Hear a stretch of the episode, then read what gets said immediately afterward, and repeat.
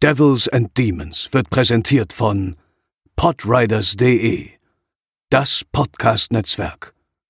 Diese Episode wird präsentiert von Deadline, das Filmmagazin, die Fachzeitschrift für Horror, Thriller und Suspense. Jetzt im Kiosk oder online unter deadline-magazin.de.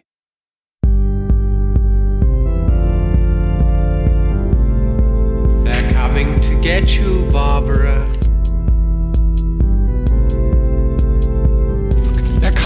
For you. Moin Moin und herzlich willkommen zur 297. Episode von Devils and Demons, der Horrorfilm-Podcast. Ich bin der Chris und bei mir sind heute zum einen André. Moin. Und Theresa. Hallo. Und wir haben uns heute einen Film rausgesucht, der jetzt auf den ersten Blick nicht so viel mit Horror am Hut hat, aber der, ich sag mal, im Rahmen unserer Horror-Definition vielleicht gerade so noch eine Schnittmenge hat, um ihn hier äh, besprechen zu dürfen, unabhängig davon, dass wir ja sowieso besprechen dürfen, was wir hier wollen. Ähm, und das ist der Film Monsters von Gareth Edwards, der ja gerade auch äh, wieder in aller Munde ist, ähm, da er gerade mit dem Science-Fiction-Film The Creator auch im Kino ist. Ähm, habt ihr den Film vorher schon mal gesehen oder davon gehört, Theresa? Ähm, also ich habe den nicht gesehen. Ich habe auch noch nicht davon gehört. Ich habe nur deine Letterboxd-Wertung gelesen und ich glaube, es hat mir nicht gut getan, dass ich die vorher gesehen habe, weil ich glaube, ich ein bisschen zu hohe Ansprüche hatte. André, wie sieht's bei dir aus? Ich dachte ganz Zeit, ich hatte den gesehen, aber nee, habe ich nicht. Ähm, von daher, nein, auch, auch Erstsichtung und äh, ewig auf der Watchlist gewesen. Ich dachte irgendwie, vielleicht habe ich was anderes verwechselt, aber ja, war jedenfalls auch noch äh, ungesehen und kannte aber natürlich so die Stimmen. Also ich wusste, dass das auf jeden Fall ein Film ist, der ja schon so, so einen kleinen Hype hatte, beziehungsweise auf den viele, viele Menschen was halten oder die, den auf jeden Fall mochten, deren Filmmeinung ich schätze. Von daher war ich halt dann jetzt doch sehr gespannt, den jetzt auch nicht mal zu sehen. Da bin ich ja auch mal gespannt, was ihr dazu sagt. Ja, ähm, steigen wir doch ein, ähm, Theresa, würde ich sagen, indem wir uns mal die kurze Inhaltsangabe der Blu-ray-Verpackung vornehmen. Was behauptet die denn, worum es in Monsters geht? Aus dem Jahre 2010 noch, weil Monsters ist ja auch schon ein sehr allgemeingültiger Titel. Da gibt es bestimmt noch 100 andere Filme, die so heißen. Deswegen die Jahreszahl noch dazu. Also, die Welt ist eine andere, seitdem sich durch den Absturz einer NASA-Sonde über dem Grenzgebiet zwischen Mexiko und den USA außerirdisches Leben ausgebreitet hat. Das US-Militär kämpft mit regelmäßigen Luftangriffen gegen die Amphibien-Riesenkraken und erklärt das Gebiet zur infizierten Zone. Mitten in diesem Chaos erhält Fotoreporter Andrew von seinem Chef den Auftrag, dessen Tochter Sam sicher aus Mexiko zurück in die USA zu eskortieren. Durch sein Verschulden verpassen die verpassen sie die letzte Fähre und es bleibt nur eine Möglichkeit. Der riskante Landweg durch das Reich der Monster. Ja, der Film ähm, ist ähm, in Deutschland bei Cape Light erschienen, ist ähm, original, also in England äh, bei Vertigo Films rausgekommen, ist wie gesagt ein englischer Film, hat auf Letterboxd eine 3,2 von 5 im Schnitt, auf der IMDb eine 6,4 von 10 im Schnitt. Der Film ähm, wurde zuerst ähm, so im Frühjahr, Frühsommer 2010 auf diversen Festivals gezeigt, also hatte seine Premiere, seine Deutschlandpremiere unter anderem dann eben auf dem Fantasy Filmfest. Ähm, ist in den USA am 29. Oktober 2010 regulär ins Kino gekommen und in Deutschland ein paar Wochen später am 9. Dezember 2010. Der Film, der Film hat 500.000 Dollar gekostet und hat damit am Boxoffice knapp 5 Millionen US-Dollar eingespielt. Wenn ihr den Film sehen wollt, äh, der lässt sich überall digital ausleihen, ist aktuell auch ähm, beim Amazon Prime Kanal Home of Horror gratis, also nicht gratis enthalten, aber wenn ihr da das Abo habt, dann könnt ihr den Film da inklusive gucken. Ansonsten gibt's auch die Blu-ray Neuauflage aktuell für knappe sechs Euro bei Amazon. Also der lässt sich relativ einfach und auch günstig beschaffen. Der Film läuft 94 Minuten und ist freigegeben ab 16 Jahren und das ist dann auch gleichzeitig die ungeschnittene Fassung. Eine Content Note gibt's heute nicht. Ein Buddy Count gibt's auch nicht ähm, was sich schon dadurch auch erklären lässt, dass ich sagen würde, André, in Sachen Brutalität äh, vergebe ich meine niedrigste Wertung, also eine Eins von fünf und in Sachen Grusel aufgrund von so vielleicht so zwei, drei atmosphärisch vielleicht etwas düsterer oder schauriger Szenen eine 2 von 5. Was würdest du sagen? Ja, würde ich mitgehen. Also wenn es keine Null-Brutalität gibt, dann auf jeden Fall eine Eins, weil da hat er einfach äh, nichts. Das ist aber auch eben absolut nicht der Fokus des Films. Das werden wir heute auch dann besprechen. Und ja, er hat so, also er ist eher atmosphärisch als gruselig. Also er ist eher, oder sagen wir mal, er ist eher spannend, vielleicht auch so fast ein bisschen beklemmend hier und da. Aber Grusel oder Horror in dem Sinne kommt nicht wirklich auf. Also maximal zwei, eher 1,5 vielleicht, ja. Ja, beklemmt ist ein gutes Wort. Das trifft es, glaube ich, auch ganz gut und besser als, als Grusel, würde ich auch sagen. Theresa, wie siehst du das? Ja, ich würde es auch so sehen und Grusel vielleicht auch eher so eine anderthalb. Und bei Content Note, ich weiß nicht, ich finde, da gab es schon noch so Szenen, die hatten so ein bisschen Kriegsstimmung. Vielleicht wäre das auf jeden Fall was, wenn man da irgendwie sensibel drauf reagiert, aber ist jetzt prinzipiell kein richtiges Kriegssetting, aber ich finde, da gab es schon so Schauplätze, die irgendwie so ein bisschen die, die Vibes hatten.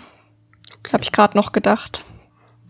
Ähm, Vergleiche finde ich gar nicht so einfach zu anderen Filmen. Ich hätte jetzt gesagt, der Film könnte Fans von District 9 ein bisschen Cloverfield und ein bisschen World Invasion Battle of Los Angeles gefallen.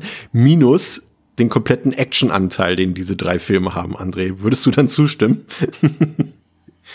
ja, das kommt gut hin auf jeden Fall. Also von gerade von der Stimmung finde ich so Cloverfield, obwohl jetzt äh, Monsters kein Found Footage ist, ähm, hat er teilweise so eine Anmutung davon. Also man könnte sich auch vorstellen, dass man begleitet das mit so einer Handkamera. So ist hat teilweise die Bildoptik und so weiter, die ähm, äh, ähm, die Anmutung. Von daher finde ich Cloverfield als Vergleich in vielen Szenen sogar fast passend. Aber ja, vor allem eben, man muss die Action rausstreichen. Das ist halt genau das. Es, äh, wir haben halt hier wirklich keinen, keinen groß temporeichen Film, sondern einen atmosphärischen Film. Aber die Vergleiche sonst finde ich sehr treffend, ja. Ja, Gareth Edwards, äh, das äh, war hier, nachdem er einen Kurzfilm gedreht hat und eine TV-Produktion übernahm und auch dafür für, und für andere Produktionen teilweise die Spezialeffekte übernahm, war das hier quasi sein äh, Debütfilm und sein Durchbruchsfilm, bei dem er auch fast alle Aufgaben selbst übernahm. Also er hat Regie geführt, er hat die Kamera geführt, er hat das Skript geschrieben und hat in der Post-Production auch die CGI-Effekte angefertigt. Und äh, heutzutage wissen wir ja, dass äh, gerade seine ja, seine visuelle Arbeit sehr geschätzt wird und auch von den großen Studios, weshalb er ja dann in der Folge, und das ist ja doch eher sehr ungewöhnlich, dass jemand dann direkt nach so einem Film hier äh, so Großprojekte wie Godzilla, wie Star Wars Rogue One und eben aktuell The Creator dann umsetzen kann. Und das äh, Besondere an Monsters ist, ähm, glaube ich, so ein bisschen der Produktionshintergrund. Also zum einen wurde der äh, on Location gedreht in mehreren mittelamerikanischen Ländern, in Mexiko, in Belize und in, in Guatemala zum Beispiel. Und dafür war man gerade mal mit einer siebenköpfigen Crew unterwegs. Also Edwards, ne, der eben wie gesagt die Kamera und die Regie übernahm. Und dazu hat man dann ähm, das damalige Schauspielpaar Scoot McNeary und ähm, also den kennt man ja vielleicht aus Argo, aus Gone Girl oder Once Upon a Time in Hollywood und dessen damalige Verlobte Whitney Abel gecastet. Die ist jetzt nicht so bekannt gewesen, jetzt zum Beispiel in ähm, Mandy Lane mitgespielt.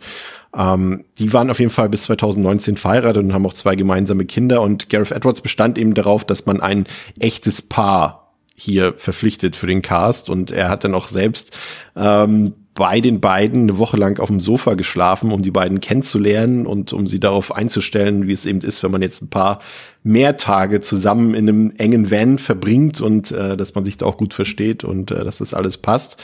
Und ansonsten war eben noch ein Sound Operator dabei, ein Line Producer, die Production Managerin und ein Fahrer. Und das war's. Und dann sind sie eben losgereist und haben diesen Film und das ist meines Erachtens extrem wichtig zu wissen, um den Film vielleicht vollends genießen zu können, dass sie den Film eben mit diesem wenigen Equipment und nahezu komplett ohne Drehgenehmigung gedreht haben. Also es hat sich um offene Locations gehandelt, deswegen sieht man auch des Öfteren irgendwelche Leute im Hintergrund durch die Gegend laufen, die da vielleicht nicht so ganz hingehört haben, zumindest aus storytechnischer Sicht. Und auch die Statisten im Film sind in der Regel keine echten Statisten, weshalb man sie auch, auch oft nur von hinten sieht, ne, aufgrund von irgendwelchen Genehmigungen. Ähm, und ähm, man hat ein bisschen Hilfe bekommen von den, von den Locals dort, die waren sehr aufgeschlossen und offen und wollten noch unbedingt unterstützen bei dem Film. So hat die Polizei zum Beispiel darauf bestanden, dass, äh, dass man sie quasi bewaffnet eskortiert teilweise an die einzelnen Drehorte, weil es angeblich zu gefährlich gefährlich war. Auch die Feuerwehr hat mitgeholfen beim Dreh und zum Beispiel die, die bewaffneten Polizisten, die man im Film sieht, das waren alles auch echte Polizisten, die eigentlich nur dafür da waren, um die Crew zu beschützen sozusagen. Aber die hat man dann halt direkt genommen, weil man hatte jetzt keine Waffen dabei, also keine Requisiten für Waffen und dachte dann, okay, die Polizisten haben Maschinengewehre dabei, also filmen wir sie doch einfach mal direkt mit und schon sieht das Ganze ein bisschen authentischer aus. Und ähm, man ist dann teilweise einfach so drauf losgefahren in Mexiko und hat dann an diversen interessant aussehenden Orten angehalten und hat dann einfach drauf losgedreht, zum Beispiel an irgendwelchen Baustellen. Ähm, da hat äh, Gareth Edwards in dem Making of, was ich sehr empfehlen kann, was auch auf der Blu-ray enthalten ist, hat zum Beispiel gesagt, dass sie einfach gelbe Warnwesten sich angezogen haben, weil das den Anschein ähm, erweckt hat, dass man hier alles so offiziell und mit Erlaubnis dreht und arbeitet. Und das haben die Leute dann irgendwie auch geglaubt. Also diese Warnwesten scheinen wahre Wunder zu bewirken. Und inhaltlich hat man auch nahezu alles improvisiert. Also Edward selbst hat nur so generelle und grobe Richtungen vorgegeben für die Interaktion, für die Dialoge und für den Storyverlauf und man hat dann insgesamt über 100 Stunden Material zusammengesammelt, aus die man dann einen 90-minütigen Film zusammengeschnitten hat. In der Post-Production hat äh, Airport selbst dann noch äh, in Eigenregie 250 digitale Effekte auf das Material gelegt und ähm, der Editor hatte dann, glaube ich, wahrscheinlich den anstrengendsten Job, weil der musste quasi on the fly im Hotel jeden Tag das Material schon cutten, ähm, aufgrund der beschränkten Speichermengen damals äh, von Festplatten und so weiter und so fort und äh, bei der Masse an Material die man da zusammengesammelt hat. Und André, da muss man schon sagen, ein sehr ambitioniertes Projekt, ne? ja, absolut. Ich finde die, die Production-Hintergründe auch super spannend, weil ich finde halt auch nicht, dass man es dem Film so unbedingt ansieht. Und das, da werden wir auch darauf dann zu sprechen da kommen im Zuge ähm, gleich eben der, der, der, der Szenen und so weiter. Also ich finde halt diesen Aufwand sieht man dem Film halt nicht an. Und das finde ich halt echt absurd, was da, ähm, was er da auf sich genommen hat, um das irgendwie in die Wege zu leiten. Und ja, sieht auf jeden Fall alles auch viel hochwertiger aus, als man es dann von rein dem, dem Budget und so weiter erwarten würde. Ähm, das ist schon echt, echt ein, ein sehr, sehr krasses Projekt, ja. Therese, was sagst du dazu? Ist ich finde es auf jeden äh, Fall, ja. Wolltest du noch was sagen jetzt? Okay. Nö, alles gut. ähm, ich finde es auf jeden Fall auch sehr krass und ich fand das mit den Warnwesten gerade bisschen lustig. Ich habe so gedacht, fehlt nur noch das Klemmbrett und dann ähm, ja. sieht das richtig professionell aus. Ich finde es auf jeden Fall auch richtig cool und ich finde, ähm, ich glaube, sonst würde dieser Film auch nicht so gut rüberkommen, weil der lebt dann irgendwie schon auch davon, dass er halt ja eben dieses ganz authentische hat und halt nicht nur so fünf Statistinnen oder so, die im Hintergrund immer rumlaufen, wo man dann irgendwie nach Minute 30 denkt, oh, die habe ich doch schon mal gesehen oder sowas. Und ich finde, davon profitiert der Film sehr und halt eben auch, ähm, ja, das mit der Polizei zum Beispiel ist halt schon auch spannend, weil allein was es dann wahrscheinlich kosten würde, da entweder halt Prop-Waffen, die halt richtig gut aussehen, noch mit sich rumzuschleppen. Andererseits glaube ich, wäre es auch schade gewesen, wenn man das nicht im Film gehabt hätte, weil es ja irgendwie auch in dieser ja, Sperrzone da auch irgendwie wichtig ist es, äh, was heißt wichtig ist, für die Story schon auch wichtig ist es, um das authentisch rüberzubringen, dass da auch Waffen mit im Spiel sind und die Leute halt jederzeit in Alarmbereitschaft sind. Von daher würde ich sagen, hat sich das alles gut gefügt. Sie haben auch ähm, in der einen Szene, in der da diese große, also was da so als Zerstörungsort zu sehen ist, was aber eigentlich nur eine Baustelle war wo sie dann mit der Feuerwehr gedreht haben. Da hat Edwards auch erzählt, da sind sie äh, quasi durch Mexico City gefahren und wurden plötzlich von der Polizei angehalten und dachten, oh Gott, jetzt fällt irgendwie alles auf und so weiter. Und der Polizist hat einfach nur gesagt, Leute, fahrt weiter, aber ich komme jetzt mit, ich will auch mitspielen in dem Film. Und solche Sachen hatten sie wohl irgendwie die ganze Zeit äh, zwischendurch. Und auch, ähm, ihr erinnert euch ja an die Szene, als ähm, Andrew und Sam bei dieser einen Familie dort unterkommen, in, dieser, in diesem Haus. Die haben sie halt, da sind sie hingefahren die haben sie zehn Minuten, bevor sie gedreht haben, haben sie die erst kennengelernt und äh, trotzdem haben die so authentisch mitgespielt und auch der Typ, der die Tickets für die Fähre verkauft, das sind alles keine Schauspieler gewesen, das sind alles Statisten gewesen. Der hat äh, gegenüber in einem Blumenladen oder irgendwie so gearbeitet und äh, Edward selbst hat gesagt, er müsste eigentlich den mexikanischen Oscar kriegen für seine Performance dort, die dort abgewiesen hat mit seinen 5000 Dollar. also schon ziemlich cool. Krass. Ja, ähm, lasst uns ein bisschen ins Detail gehen. André, ähm, fass doch bitte noch mal ein bisschen äh, detaillierter zusammen, wie wir in den Film hineinstarten. Ja, gerne. Ich übernehme Pascals edlen Task heute mal wieder. Nachdem eine NASA-Raumsonde, die die Existenz außerirdischen Lebens im Sonnensystem nachweisen sollte, in Mexiko abgestürzt ist, verbreiten sich außerirdische Lebensformen in der gesamten Grenzregion zwischen Mexiko und den Vereinigten Staaten, was zur Quarantäne der nördlichen Hälfte Mexikos führt. US-amerikanische und mexikanische Truppen versuchen seitdem die Kreaturen einzudämmen. Die Amerikaner haben zudem zum Schutz eine riesige Mauer entlang der Grenze erbaut. Mitten in Mexiko befinden sich gerade der amerikanische Fotojournalist Andrew Calder. Er hat den Auftrag, spektakuläre Bilder von den Aliens, deren Angriffe und den Folgen davon zu schießen. In Mexiko ist die Anwesenheit der außerirdischen Kreaturen längst Alltag geworden. Andrew erhält einen Anruf von seinem Arbeitgeber, der ihn bittet, seine Tochter Sam zu finden und sie in die USA zurückzubringen. Andrew findet Samantha in einem mexikanischen Krankenhaus und die beiden steigen in einen Zug Richtung Heimat, bis sie erfahren, dass die Gleise vor ihnen beschädigt sind. Sie erfahren, dass der See- und Luftverkehr für sechs Monate gesperrt wird, wenn sie das Land nicht innerhalb der nächsten Stunden verlassen. Andrew und Samantha beschließen, per Anhalter an die Küste zu fahren. Andrew kauft Samantha ein teures Fährticket für den nächsten Morgen. Nachdem sie gemeinsam das lokale Nachtleben genossen haben und sich auch ein wenig näher gekommen sind, schläft Andrew mit einer einheimischen Frau, die ihre Pässe stiehlt. Da sie die Fähre nicht besteigen kann, ist Samantha gezwungen, ihren Verlobungsring gegen eine Passage durch die Quarantänezone einzutauschen. Andrew begleitet Sam auf der sehr gefährlichen Route. Ja, der Film, ähm, ich glaube gerade für so ein Setting, danke André erstmal, äh, für so ein Setting mit so einem niedrigen Budget, was mit Außerirdischen zu tun hat, was mit äh, Zerstörung zu tun hat und so weiter und so fort, muss man ja irgendwie auch eine Art Worldbuilding schaffen. Und ähm, der Film macht sich das zunächst erstmal verständlicherweise relativ leicht, indem er uns mit äh, Textklappen konfrontiert, ähm, die uns das Ausgangsszenario in wenigen Sätzen erklären. André hat es ja eben schon angedeutet.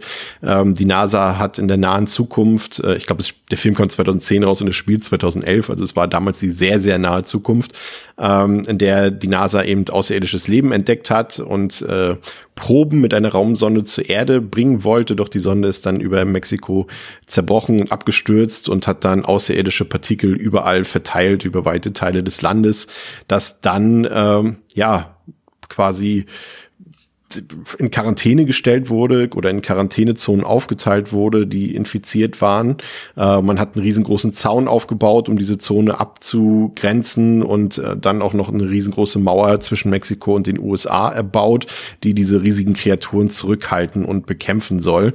Ähm, fand ich prinzipiell erstmal ganz gut. Ähm, Theresa nicht ganz zu Ende gedacht, ne? Da sind so ein paar Sachen bei.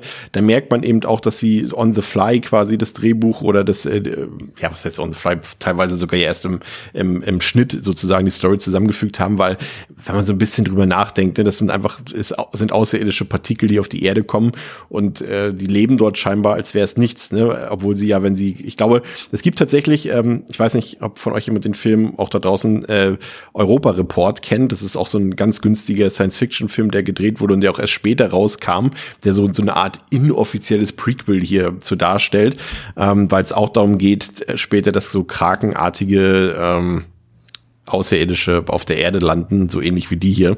Und äh, wenn die von einem anderen Planeten kommen, haben sie natürlich irgendwie ganz andere physische Voraussetzungen dort, eine andere Gravitation, andere Nahrung in dem Sinne und das wirkt schon ein bisschen seltsam, dass die hier ohne Probleme sich dann quasi ähm, über einen längeren Zeitraum auf der Erde aufhalten können und sich scheinbar schnell angepasst haben. Aber prinzipiell fand ich es erstmal nicht verkehrt, Theresa, diese Idee. Ja, also ich habe das eher so gedacht bei der Mauer zum Beispiel, wo ich dachte, ja gut, das ist irgendwie eine Riesenkrake als würde die vor so einem vor so einer Mauer mit so ein bisschen Strom drauf oder so Halt machen. Also das spürt die doch bestimmt nicht mal mehr. Also das war eher so der Punkt, wo ich halt dachte, hm, also das hält Menschen auf, klar, aber auch so ein paar Maschinengewehre, ich weiß es nicht so ganz. Ähm, aber prinzipiell ist es ja auch eher, also ja, es ist irgendwie so die Rahmenhandlung, aber gleichzeitig auch gar nicht mal so relevant für das, ja. was der Film uns halt am Ende erzählen möchte, weswegen ich mir da auch nicht allzu viele Gedanken drüber gemacht habe, muss ich ehrlich sagen, über diese ganze Story und habe das auch nicht weiter hinterfragt, sondern einfach so hingenommen. Die Plotlücken sind dann auch nicht so auffällig, dass man sich den ganzen Film über damit beschäftigt, wie blöd Richtig, das alles ja. ist. Also die sind dann doch relativ gut kaschiert. Also das ist in anderen Filmen, wo dann irgendwie mal Lücken sind, wo man sich die ganze Zeit denkt, oh nee, das kann denen doch nicht aufgefallen sein. Wie könnte man das denn machen? So ist es hier halt wiederum nicht. Ich finde auch, dass der Film das eigentlich gut löst, indem er eigentlich ja gar nicht äh, sich so in eine Richtung bewegt, dass man das groß hinterfragen müsste, weil es, wie gesagt, wie du schon sagst, für die eigentliche Handlung des Films eigentlich keinerlei Rolle spielt am Ende. Fand ich ähm, auch äh, ganz gut gelöst. Ähm, danach sehen wir, also den Einstieg, der ist eben nicht chronologisch, sondern wir sehen dann das Ende des Films. Äh, mit so einer Nachtsichtoptik äh, beobachten wir einen Militärkonvoi, wie er von diesen riesigen Kreaturen angegriffen wird und auch zerstört wird. Ähm, man könnte fast meinen, André, dass der Film hier noch ein bisschen ködern will und äh, sagt, guck mal hier, das sind unsere Kreaturen, die wirst du vielleicht noch öfter in diesem Film sehen. Und auch da habe ich total noch diese Cloverfield-Vibes gespürt. Ähm, man könnte, wenn man sich jetzt darauf verlässt, wenn das jetzt zum Beispiel Szenen im Trailer gewesen wären, könnte man meinen, das ist ein bisschen Irreführung, weil das ja für, glaube ich, knapp, ich habe äh, mitgestoppt, 43 Minuten die letzte Begegnung war mit den Kreaturen. ja, voll. Das ist, also damit kannst du natürlich auch gut Trailer baiten, ne? Und äh, ist aber für den Film halt auch nicht dankbar. Ähm, wenn du natürlich erwartest, reinzugehen und eben Alien-Film zu kriegen, irgendwie mit, mit Kreaturen und überhaupt äh, hat ja auch nicht äh, ohne Grund so ein bisschen auch, glaube ich, der Nebel-Referenz bekommen, ne? also The Mist, gerade eben, weil es ja auch viel mit Tentakelwesen und so weiter vor sich geht, äh, mal eher auf den Horroraspekt hofft, damit man da auf jeden Fall enttäuscht. Von daher, äh, ja, das ist halt ein Anfüttern, aber wie gesagt, es ist, äh, da hast du ja am Anfang schon gesagt, es ist eher eine Randerscheinung und man sollte jetzt nicht darauf hoffen, dass das jetzt am laufenden Band so äh, weitergeht. Wie fandst du denn die tatsächliche Story? Also im Endeffekt, ich muss, muss gestehen, mich erinnert das immer an diverse Videospielmissionen, an sogenannte Escort-Missionen, wo du irgendwie gefühlt, hier, du bist, äh, keine Ahnung, äh, ich weiß gar nicht, in welchem Resident Evil waren das. War das im vierten Vier. Teil, ja, ne? Der vierte. Ja. Du bist irgendwie Leon Kennedy und hier, du musst äh, die Tochter dieses reichen Typens musst du irgendwie ähm, eskortieren und wieder in die Heimat bringen. Die ist aber wehrlos, die kann nichts machen. Und so gefühlt ist irgendwie auch die Mission äh, dieses Films so ein bisschen. Ne? Wir haben, ein Mann muss eine Frau zurück nach Hause bringen zu ihrem reichen Vater und die beiden kommen sich am Ende näher und müssen dabei hier in diesem, in diesem Beispiel im wahrsten Sinne des Wortes über Grenzen gehen. Klingt ja erstmal simpel. Äh, in Videospielform wäre es nervig gewesen. Wie fandst du die Umsetzung hier? Mm, ja, hat schon was davon, definitiv. Also Resident Evil 4 Vibes, was das angeht, so eine typische Escort-Mission. Ähm, ja, und ähm, ja gut, untätig ist hier nicht, ne? Immerhin können sie überhaupt los, weil sie ihren Ring versetzt. mhm. das ist immerhin ihr, ihr, ihr Gewinn. Ähm, nee, aber ja, fühlt sich ein bisschen so an, aber irgendwie auch nicht, weil es ist ja auch so ein bisschen diese, also natürlich ist es irgendeine Art gemeinsame Reise, ne? So klar ist er so ein bisschen, er will helfen, er will sie jetzt nicht irgendwie allein da losschicken und man merkt ja natürlich schnell, dass er dann doch sehr also sich um ein bisschen um sie sorgt und äh, sie da Obwohl auch. er ja anfangs eher ein bisschen widerwillig ist, ne? Wenn ja, ja. Ich die Szene ja, ja, denke mit dem Telefonat und er so, boah, gar kein Bock, so. genau, genau, aber das, aber das schwenkt ja dann doch schnell um, ähm, wenn er sie ein bisschen näher erstmal kennenlernt, so. Und äh, er nimmt ja schon dann die Rolle ein des, des ähm, ja, wie gesagt, so ein bisschen Beschützers. Ne? Er will ja dann, er will sie nicht alleine gehen lassen, weil gefährlich und so weiter und so fort. Ähm, und sie ist ja tatsächlich auch eher so, sie ist die Erste, die sagt, wir machen das mit dem Landweg. Also das ist ja gar nicht mal seine Initialzündung. Sie sagt halt direkt, mir ist es egal wie. Er ist ja äh, ganze Zeit am Anfang noch auch so mit dem Hintergedanken, dass er diesen Auftrag bekommen hat. Ähm, das muss halt die sichere Route sein, ne? anders ist keine, keine Option. Und von ihr geht ja eher auch dieses aus, so von wegen, mir ist es egal, so ich mache ja alles, egal wie wir da hinkommen, irgendwie wird es schon gehen. Das kommt ja so ein bisschen von ihr. Ähm, von daher passt das ja wieder nicht ganz in die, in die Distress-Rolle. So, das ist jetzt nicht so ganz so schlimm, ist es halt nicht jetzt wie im Game.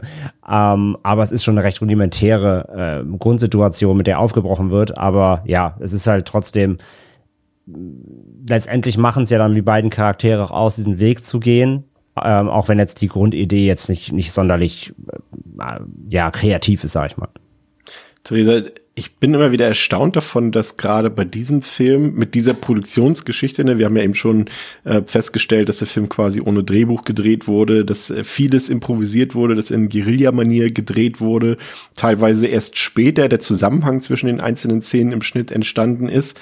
Ähm, was jetzt den Film nicht frei von Kritik machen soll, aber ich verstehe gerade bei diesem Film dann immer die doch eher negativen Töne gegenüber der Geschichte nicht so ganz. Also klar, die ist jetzt nicht besonders subtil, ähm, aber ich fand die also ich weiß es nicht genau, also man wirft ja Gareth Edwards bis heute irgendwie vor, dass er keine Drehbücher schreiben kann, aber das hat mich jetzt irgendwie bei dem Film irgendwie nicht wirklich gestört. Also ich fand, das hatte eigentlich alles Hand und Fuß. Wie gesagt, das ist jetzt nicht besonders originell, nicht besonders kreativ, ist letztendlich eine Reise von A nach B, aber also ich kann jetzt nicht behaupten, dass mich das jetzt nicht irgendwie interessiert hätte. Ich muss tatsächlich sagen, ich hatte große Probleme mit dem Film warm zu werden. Hm. Mir hat der am Anfang gar nicht gut gefallen, deswegen kann ich das schon verstehen, weil ich dann, also ich bin nicht so doll über diese ganze Alien-Story gestolpert, aber worüber ich gestolpert bin, dass ausgerechnet er die Sam zurückbringen soll, weil ich dachte, was hat der für Kompetenzen? Er ist Fotograf, also da würde ich lieber wen anders da. losschicken. Ja, aber das kam für mich nicht so 100% raus. Ich habe mich die ganze Zeit gefragt, okay, wenn das der die Tochter von einem reichen Verleger ist, also dann hätte ich, glaube ich, noch mal versucht, wenn ich mehr Geld gehabt hätte, hätte ich versucht, jemand anderen zu engagieren als ihn. Weil ich fand sie auch gar nicht so hilflos, gerade im Vergleich zu ihm, weil ich halt bei ihm schon dachte, ja, okay, der hat halt keinerlei Kompetenzen für den Job. Und ich fand ihn am Anfang auch unfassbar unsympathisch. Und ich fand am Anfang, also deswegen hat es mich auch eher gewundert, als ich ähm, gelesen habe, dass die halt auch in echt ein Paar sind, weil am Anfang habe ich so die Chemie und alles gar nicht gespürt. Da habe ich tatsächlich eher gedacht, es läuft daraus hinaus, äh, darauf hinaus, dass die Message ist, ja, gar nicht so die Ungeheuer sind das Problem, sondern irgendwelche schmierigen Fotografen sind das Problem. weil der mir so suspicious vorkam, einfach. Ich dachte mir so, nee, mit dem stimmt was nicht. Und das ist dann am Ende ja irgendwie gar nicht so, mit dem stimmt dann ja doch alles. Aber die Vibes hatte der für mich und ich hatte deswegen gerade am Anfang große Probleme irgendwie. Erst dann, als die Reise so richtig, ja, losging und die Sache an der Fähre irgendwie gescheitert ist und irgendwie klar war, dass ähm, ja sie jetzt zusammen diese Reise angeht und auch, dass sie offensichtlich ihren Verlobten gar nicht mal so gerne mag. Da ging es dann bergauf für, für mich. Aber bis das nicht geklärt war, hat das für mich irgendwie überhaupt nicht funktioniert, weil ich die ganze Zeit dachte, was wird da jetzt wohl passieren? Und eigentlich kann da ja nur was Negatives passieren, weil so eine Freundschaft habe ich auch nicht kommen sehen, weil so gut haben die am Anfang auch nicht geweibt. Das ist echt spannend. Also ich bin da äh, komplett auf einer anderen Line unterwegs. Also ich fand von, dass eigentlich die Chemie zwischen den beiden eigentlich von Anfang an gestimmt hat. Ähm, und deshalb der Film auch für mich so gut funktioniert, weil die, die emotionale Komponente zwischen den beiden ähm, dann einfach auch relativ schnell bei mir angekommen ist. Also spätestens, wenn sie da irgendwie den Abend dort ähm, verbringen äh, vor der Fährfahrt, ne, also dort in der Dunkelheit und sich ein bisschen amüsieren zusammen. Und ich fand eigentlich, dass sie da eigentlich das auch vollkommen ausspielen. Also ich finde, also natürlich habe ich es auch ohne Nachlesen nicht gewusst, dass die beiden da ein Paar waren, aber ich finde, dass die Blicke zwischen den beiden richtig authentisch wirken. Also das ist auch so sehr, dass man das nicht mal, also klar, man kann ja heutzutage, also auch schon immer irgendwie alles gefühlt schauspielen, aber ich fand, die hatten schon echt äh, äh, gute Vibes zusammen. Und ähm, klar, also ich verstehe auch deinen Punkt, den du da siehst. Also ich finde auch so die ersten Szenen, gerade wenn er so widerwillig sagt, oh, eigentlich will ich das jetzt gar nicht. Und es gibt ja diese Szene, in der er sieht sie im Krankenhaus. Äh, bist du, bist du Samantha? Geht's dir gut? Okay, ich bin weg, so, ne? Das war so die Szene und denk so, okay, er ist jetzt vielleicht nicht der sympathischste, aber ich finde, das legt sich eigentlich total. Und er ist eigentlich eine richtig coole Figur, finde ich. André, auch so, wenn sie ihn fragt, so, ja, findest du es eigentlich in Ordnung, dass du dein Geld damit verdienst, dass du hier irgendwie Elend fotografierst und wenn das Elend nicht da wäre, wärst du arbeitslos? Und er einfach auch so trocken kontert, also so wie ein Arzt, meinst du? Das fand ich eigentlich auch ziemlich gut. Also, so, dass der Film uns halt, ne, das ist, glaube ich, das, was auch so ein bisschen in der Kritik vielleicht zu der Story drin steckt. Das ist jetzt nichts Außergewöhnliches, was der Film uns erzählt, auch auf der Metaebene nicht. Ne? Also er will uns was über Migration erzählen, er will uns was über die Beziehung zwischen den USA und Mexiko erzählen, äh, vielleicht auch ein bisschen was über journalistischen Ethos dort bei der ganzen Sache, ne, Sensationspresse etc. Ähm, ja und, und so und, und so Flüchtlingsroute, ne, Flüchtlingsroute. So vor allem er ist ja auch seine Zeit weit voraus gewesen. Ja. Ich habe manchmal das Gefühl gehabt, dass Donald Trump vielleicht diesen Film ein bisschen zu oft gesehen hat, dass er dachte, jetzt muss ich eine Mauer hier irgendwie ziehen zwischen Mexiko und den USA. Aber ich fand alles, dass das in einem Rahmen von dem, was dieser Film A gekostet hat und was er sein will, hat das für mich eigentlich echt gut funktioniert. Also ich weiß nicht, ob du da mehr Kritikpunkte nachvollziehen kannst. Hm, nee, ich sagte ja eben schon. Es, es, es gewinnt jetzt keinen kreativen Award der Aufhänger und die ganzen Meta-Points, die er halt aufmacht, sind halt sehr offensichtlich. Aber sie in diesem Setting, in diesem Film so zu vereinen, auf, äh, auf sehr, sehr ja, so einer homogenen Ebene einfach sehr gut eingebettet so. Ne? Man kauft ihm ab, dass er diesen Job hat, so, dass das auch eine Relevanz hat, so, hey, das ist halt eine, eine Alien-Infektions-Area, dass da, dass da irgendjemand einen Fotografin schickt, ja, wir schicken Fotografen in alle möglichen Krisengebiete, äh, ist auch absolut glaubhaft, ja, dass es natürlich spannend ist, da irgendwelche Einblicke zu kriegen, wo sonst halt sich keiner hinwagt, weil es einfach gefährlich ist und auch eben sehr gut bill- und überwacht und so weiter. Das ist ja trotzdem alles glaubhaft, dass das so ähm, passieren würde oder könnte im Falle, dass, dass sowas echt passieren würde. Ähm, von daher, das finde ich alles trotzdem gut eingebettet. Und auch wenn es jetzt nicht gerade vielleicht clever ist, ähm, funktioniert es aber, finde ich, gut. Und ich finde es glaubhaft. Und deswegen, ich hatte auch nicht so die Probleme, wie, wie Theresa beschreibt. So, ich kam eigentlich relativ gut in den Film rein. Ich fand auch, dass die beiden irgendwie ganz glaubhaft waren, sowohl in der anfänglichen Annäherungsschwierigkeit, aber dann auch, wenn sie irgendwie, wenn es so Klick macht, ähm, fand ich nämlich auch, dass es echt gut funktioniert hat und es wirkte, wie gesagt, auch durch die ganze Kameraarbeit und so weiter. Ich fand das alles eben sehr greifbar und authentisch und da haben die beiden auch gut funktioniert und die ganzen Erzählstrukturen dann eben, wie gesagt, ähm, dann, dass sie eben auf diese, diese Route müssen, dass sie auch das also übergeben werden. Sie wissen auch selber nicht, was passiert, ja. Auch so ein bisschen Sprachbarriere natürlich, bei ihr so halb, er ja komplett, ne, werden irgendwie aufs Boot übergeben, dann an die nächsten und ihnen wird natürlich was ganz anderes erzählt, als nachher passiert. Und äh, kommst du jetzt nicht mit? Und nee, nee, hier macht ihr mal und so, ne? Also werden so ins, ins wortwörtlich ins kalte Wasser geworfen. Und dass diese, diese Fluchtroute, auf der, auf der ja auch ähm, in real halt echte Flüchtende überhaupt nicht wissen, was ihnen was ja. bevorsteht, so was was ihnen was was sie erwartet. Das finde ich kommt alles schon irgendwie gut rüber. Von daher, nee, es ist nicht sonderlich ähm, ausgeklügelt oder so, aber ich finde diese die, diese ganzen Punkte in so einer Alien-Thematik ähm, ein, einzuweben, das finde ich cool und das gelingt ihm, finde ich im Film auf jeden Fall gut. Ja, hat für dich die die das äh, Zusammenspiel zwischen den beiden funktioniert?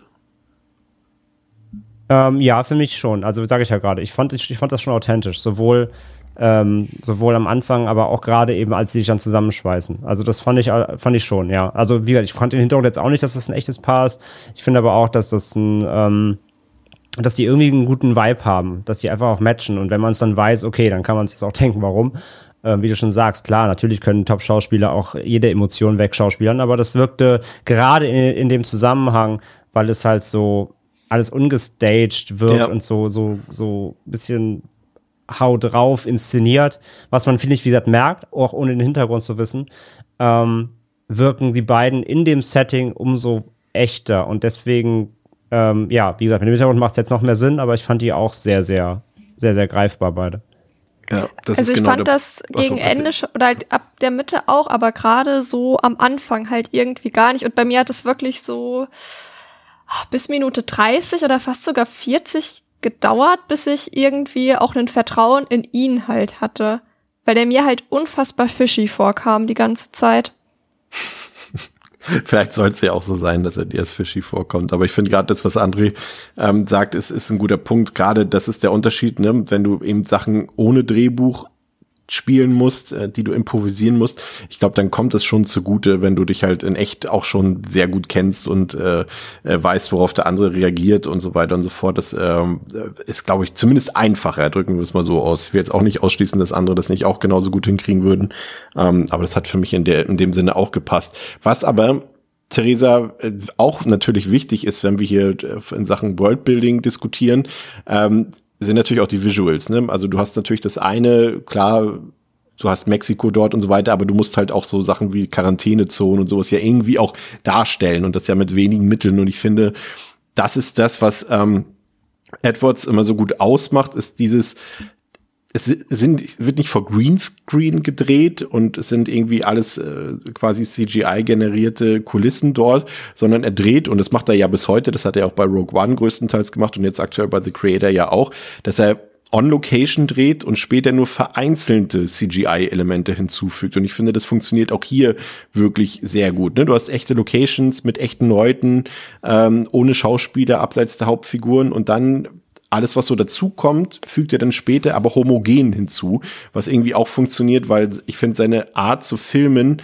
hat was sehr, ich glaube, naturalistisch, sagt man in dem Fall, und auch nicht so auf Hochglanz gebürstet. Und deswegen sehen die CGI-Elemente im Film irgendwie relativ zeitlos aus. Ne? Das sind so am Anfang, wenn, wenn, wenn Andrew da durch die Stadt geht und er fährt zum Panzer an ihm vorbei der ist CGI und es fällt dir nicht großartig auf, weil der Panzer irgendwie nur 0,5 Sekunden zu sehen ist. Oder diese zerstörten Züge, die dort am, am, am Flussbett liegen oder das verrostete Schiff dort, was da irgendwie im Fitzgeraldo-Stil in den Baumkronen hängt, Hubschrauber, die vorbeifliegen oder dieser eine Jeep mit der Flugzeugturbine hinten drauf. Das sind immer nur so ganz kleine einzelne CGI-Elemente, die ungeheuerlich viel, finde ich, zu Immersion beitragen aber halt im, im Vergleich zum, zum Gesamtfilm nur so minimale Elemente sind. Ne? Also dadurch, dass du nicht mit CGI zugebombt wirst, zumindest nicht auf den ersten Blick und ähm, auch so er hat ja sämtliche Schilder, die dort zu sehen sind und Poster und sowas alles auch alle nachträglich in der Post-Production mittels CGI angepasst. Und ich finde das alles so unglaublich authentisch,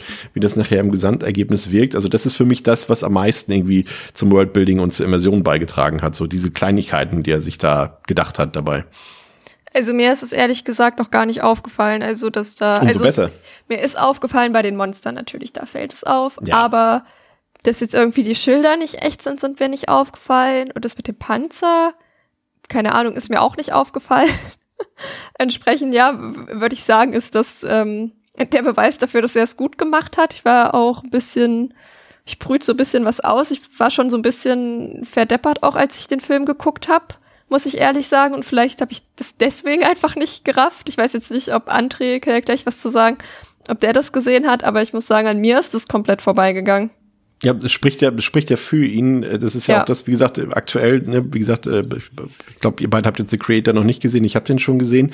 Und auch da ist es wieder so, du denkst so, der dreht einen Film für 80 Millionen, den man irgendwie bei Marvel oder Disney oder so, irgendwie würden die dafür 300, 400 Millionen ausgeben, um den Film so aussehen zu lassen, weil er halt wirklich, glaube ich, CGI André effektiv einsetzt und äh, einfach homogen ins Gesamtbild einfügt und äh, dadurch die Filme eben zeitloser wirken bei ihm, finde ich. Also das ist gut, das lässt sich natürlich jetzt auch noch nicht ultimativ universell sagen, weil dieser Film, und das ist ja sein erster, ist ja auch gerade mal 13 Jahre alt, aber ich finde schon irgendwie, dass er das äh, versteht wie kaum anderer, ne? diese visuellen Effekte einzusetzen. Und es, er hat ja auch irgendwie so gesagt, ich drehe euch den Film. Äh, und wenn ich den Film drehen darf in Eigenregie, dann mache ich euch sogar die visuellen Effekte gratis noch mit After Effects. Und so ist er auch rangekommen an die Sachen. Ne? Ja, also ich fand's auch krass. Also ähm, ich habe das schon gemerkt, dass die Effekte so ein bisschen, also dass der Panzer zum Beispiel CG ist, ist mir schon aufgefallen. Aber ich, ich hatte mir direkt so, okay, krass. Ähm, also da war mir auch das erste Mal so richtig bewusst, okay, der Film kann nicht so teuer gewesen sein. Ja. Ähm, aber ich war auch direkt so, okay, krass, wie ja, auch hier wieder homogen er das geschafft hat, ins Bild einzufassen. Und das liegt meiner Meinung nach daran, dazu kommen wir auch noch dann, wenn Monster mehr noch mal später ein bisschen kommen, äh, über diesen Waldszenen und so weiter, mh, weil es eben diese leicht verrauschte, eben nicht Found-Footage-Optik, aber ihr wisst, was ich meine, ne? es hat so eine, trotzdem so einen, so einen kernigen Ha- Hand Handcam-Recorder-Stil, wo Ja. das, das Bild hat so leichten, hat so eben ziemlich viel, äh, ist so sehr grobkörnig, es gibt halt Filmkorn und dadurch wirkt es so filmisch und die Effekte ähm, sind da halt, halt haben, haben sie halt gut geschafft, die so in den Hintergrund zu rücken, dass die sich da irgendwie krass eingliedern. Also das, das wirkt einfach wie aus einem, einem Guss. Und das macht dann, obwohl man sieht, dass es CG ist, stört's halt auch überhaupt nicht. Man guckt da halt so drüber. Es wirkt, wirkt, es passt sich so ins Gesamtbild ein, in die echte Kulisse. Und das haben sie krass hinbekommen auf jeden Fall. Ähm, so dass es halt überhaupt nicht negativ auffällt, so, obwohl du siehst. Also auch hier nochmal der, auch gerade dann, wir kommen noch zu, auch bei, auch bei den Aliens, dieser Nebel, äh, ne, also the, the Mist-Vergleich. Wenn ich da nochmal jetzt an die Szenen denke, wo da die Tentakel ähm, in den Supermarkt so reinfahren, in diesem, dieser T Szene, diesem, diesem Tor, Ja. ne? Ey, wie schlecht die heute aussehen.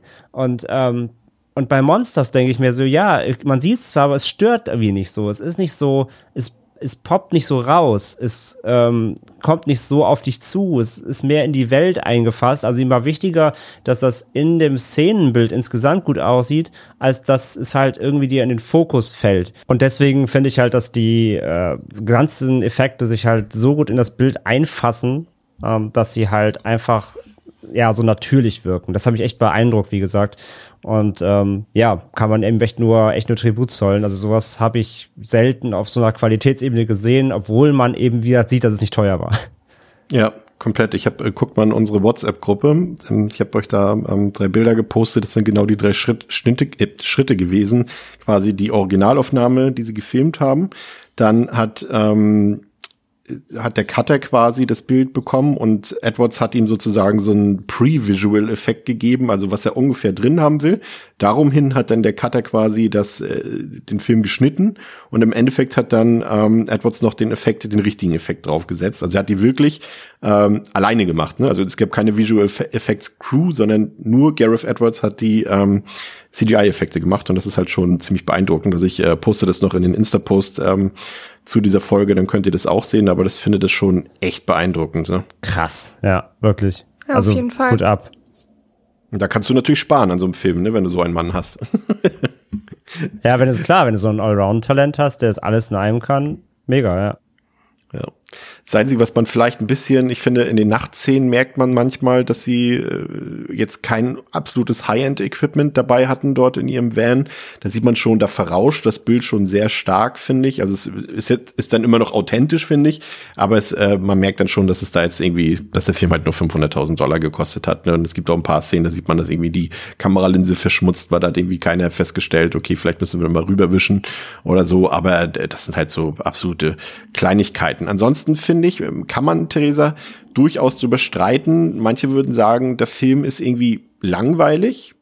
Würde ich jetzt auch nichts gegen sagen. Ich empfinde es nicht so, ähm, weil ich finde, der Film tut durchaus genug dafür, dass es nicht so ist. Also er baut irgendwie ähm, durch so ein paar kleine Plot-Points irgendwie Spannung auf und auch Dramatik. Ne? Wir bekommen irgendwie die Zeit genannt. Ihr habt nur noch bis morgen früh Zeit, dann müsst ihr weg sein, sonst könnt ihr nicht mehr aus Mexiko flüchten. Ähm, und die Fähre fährt Punkt sieben, keine Sekunde später gefühlt. Also so wird unterschwellig auch so ein bisschen Druck in die Situation eingebaut.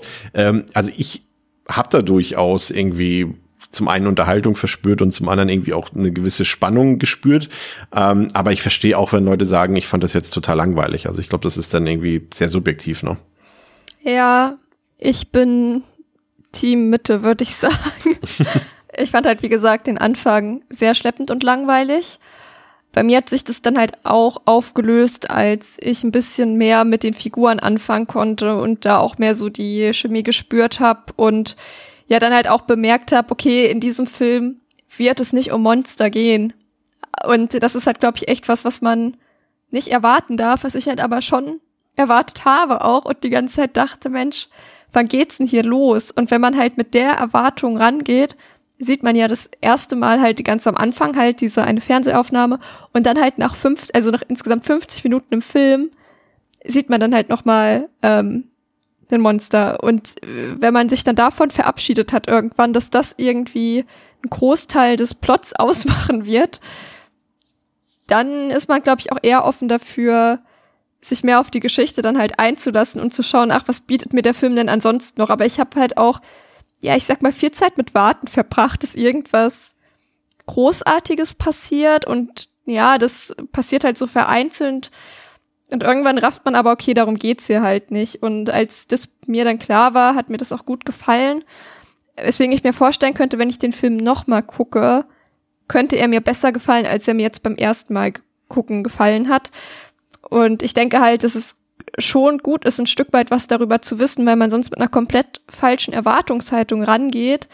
Ähm, ja, bei mir war es jetzt halt so die Annahme, dass da irgendwie viel Monster-Action ist und ich ja jetzt schon mal vorweg, ich glaube, es hat sich bei der noch mal auch geändert, die viereinhalb Sterne Wertung von dir und mit und diese Combo war halt, glaube ich, tödlich für mich.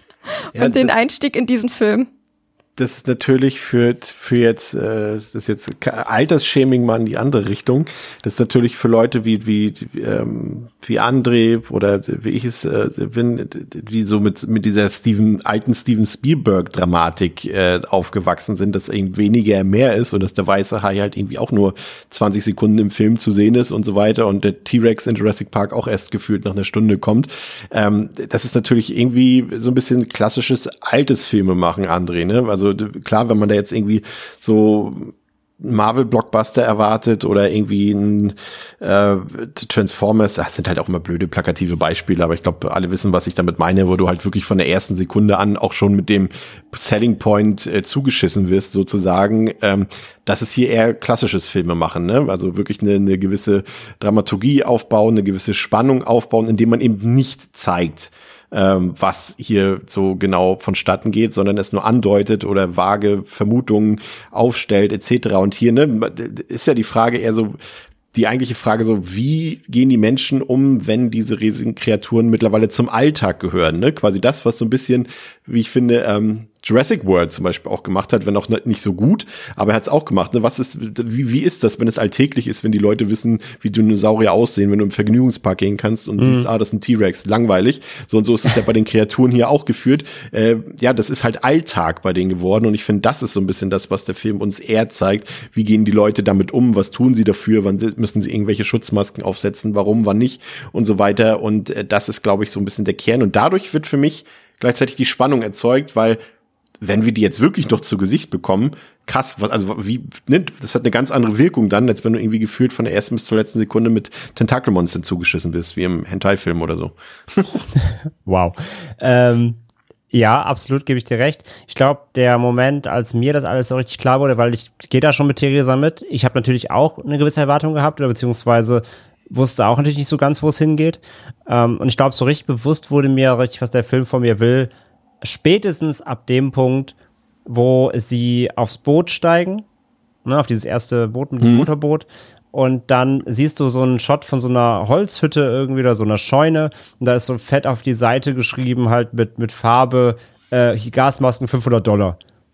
Und, und also so, weißt du, so, dass, dass jeder versucht damit irgendwas irgendwie umzugehen. Und wenn es Profit machen ist oder ja. wie, ne, also klar, das versucht natürlich der, der, ähm, der Grenzwärter und so auch. Aber das war nochmal so, so auf einem, auf einem kleineren Level, auf einem so jeder, egal wo, weiß an jeder Straßenecke, jeder versucht irgendwie damit irgendwie umzugehen.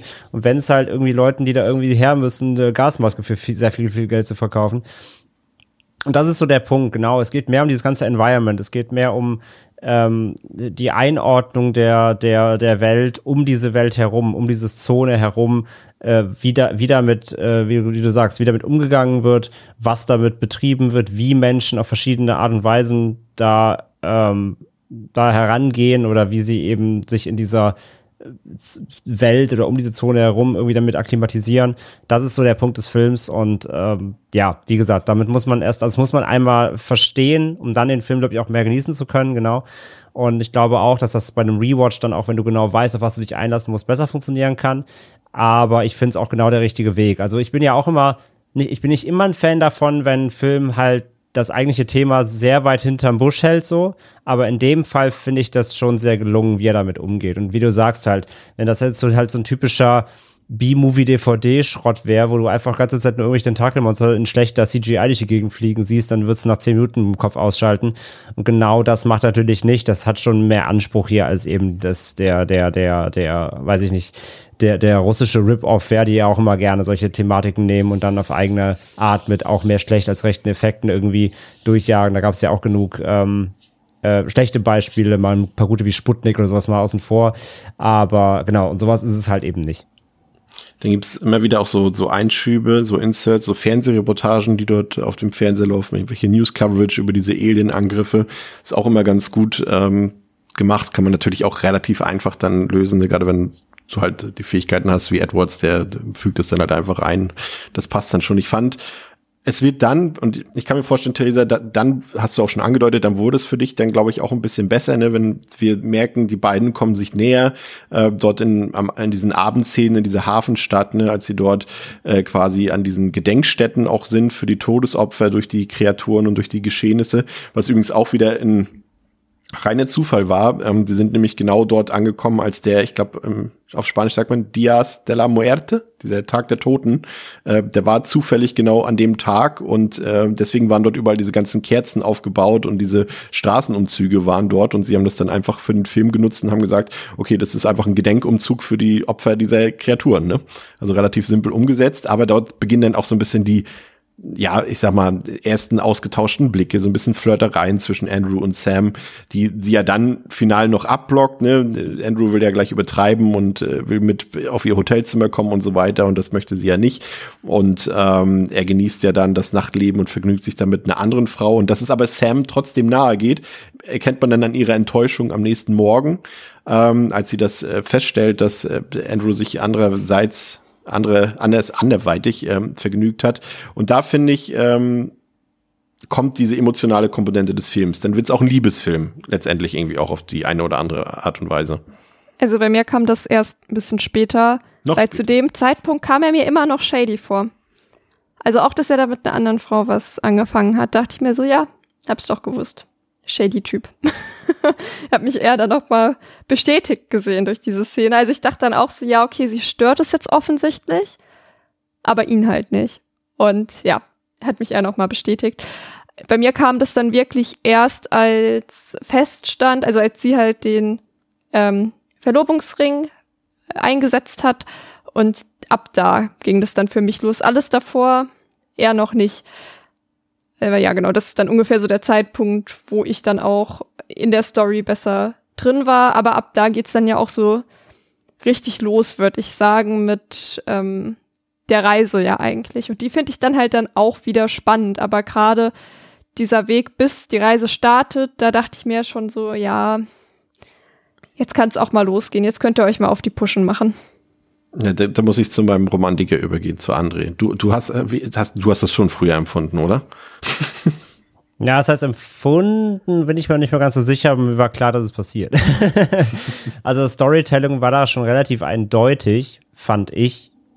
Vielleicht waren es auch dann schon die Vibes, die ich gespürt habe, aber in jedem Fall war das mir relativ klar, dass die beiden anwandeln werden und dass er auf jeden Fall, wie gesagt, spätestens ja auch, wenn er wirklich ähm, wenn er auch merkt, wie er dann verkackt hat mit dem, mit dem Pass und das nicht nur aus Gründen des Verkackens selbst, sondern Ja. du merkst schon, dass er ihr, wie, dass, dass, dass, dass, dass sie ihm dann schon ein bisschen wichtig ist, wie gesagt, und er ist ja dann auch sofort so, nee, ich komme auf jeden Fall mit und so.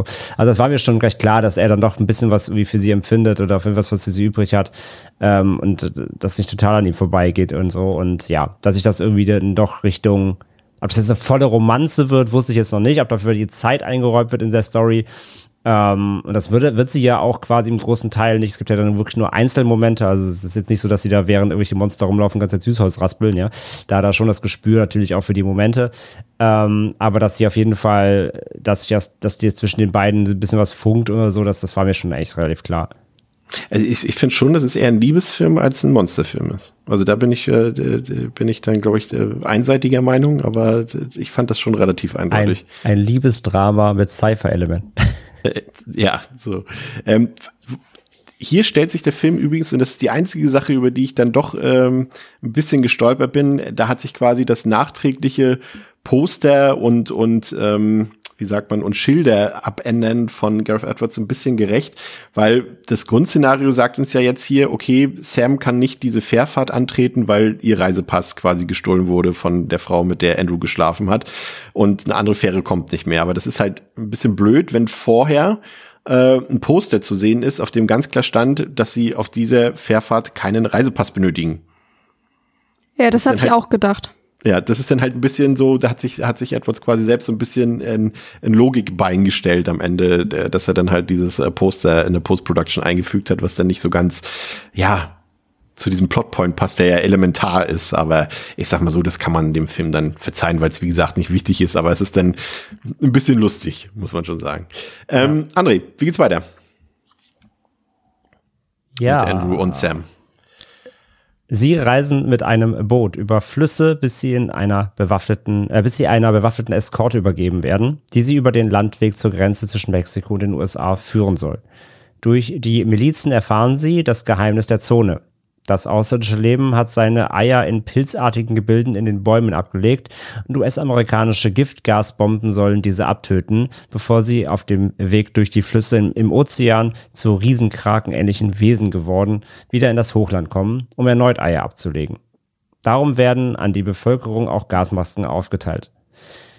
Der Konvoi wird von den Kreaturen angegriffen. Nur Andrew und Sam können entkommen und müssen die schwierige Reise nun allein bewältigen. Die beiden kommen sich immer näher und berichten sich von ihrem eigentlichen Leben. Sam hat von ihrem Verlobten und ihren Problemen mit ihrem Vater erzählt und Andrew von seinem sechsjährigen Sohn, der aus einer kurzen Beziehung stammt und zu dessen Geburtstag er in den USA sein wollte, weil er ihn sonst selten sieht. Als sie die Grenze erreichen, sind die Kreaturen bereits in die Vereinigten Staaten eingedrungen. Andrew und Samantha reisen durch eine schwer beschädigte, evakuierte Stadt in Texas, finden eine verlassene Tankstelle mit Strom und rufen die Armee um Hilfe. Während sie auf Hilfe warten, telefonieren sie mit ihren Eltern. Eine einsame Kreatur nähert sich lautlos der Tankstelle. Während sie sich versteckt, beobachtet Sam, wie mehrere Tentakel das Innere des Ladens erforschen und scheinbar das Licht eines Fernsehers aufsaugen. Samantha zieht schnell den Stecker des Fernsehers aus der Steckdose und die Kreatur flieht das Interesse. Eine weitere Kreatur erscheint und sie kommunizieren miteinander und paaren sich möglicherweise über Lichtimpulse. Die Kreaturen verschwinden, als das Militär eintrifft. Samantha und Andrew küssen sich, bevor sie in verschiedene Fahrzeuge verfrachtet werden. Das chronologische Ende findet am Anfang des Films statt, gefilmt äh, im grünen Nachtsichtgerät, als das militärische Rettungsteam von einer Kreatur angegriffen wird.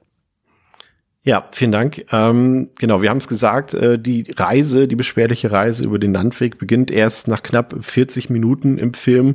Äh, bis dahin haben wir eben, abgesehen von der News-Coverage und ähm, dem kurzen Einstieg, eigentlich noch keine einzige Kreatur gesehen. Es wird dann etwas also auch nur dezent etwas häufiger. Wir haben zum Beispiel ähm, eine Szene, als sie nachts auf dem Boot sind und ähm, wir dann beobachten, wie eine ja, Tentakelkreatur aus dem Wasser kommt, äh, aber auch nicht so richtig zu sehen ist und wie dieses dann quasi ein Flugzeug in den Fluss ähm, reißt oder hinabreißt. Ähm, ähm, aber das sind so Sachen, ich muss, äh, wie gesagt, es kann sein, also ne, Theresa, äh, jetzt ohne Vorwurf, weil man kann ja Filme unterschiedlich interpretieren, aber ich fand schon, dass der Film für mich äh, immer packender und spannender wurde, desto intensiver die Beziehung zwischen den beiden Hauptfiguren wurde. Also es wurde ja dann so ein bisschen gefühlvoller, ein bisschen intimer. Sie haben sich äh, voneinander erzählt, von ihrem Leben erzählt, haben verliebte Blicke ausgetauscht. Dazu dann immer wieder dieser Einsatz dieser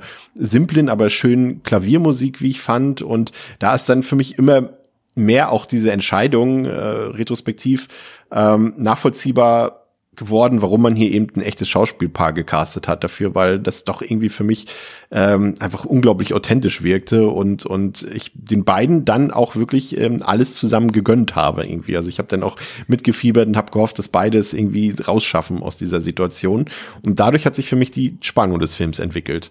Und es war ja. mir gar nicht so wichtig dabei, ob sie jetzt noch irgendwie in den Konflikt mit irgendwelchen Monstern kommen oder nicht, weil ich fand auch ohne Monster ist diese Reise ja schon anstrengend, Anstrengung genug gewesen, finde ich.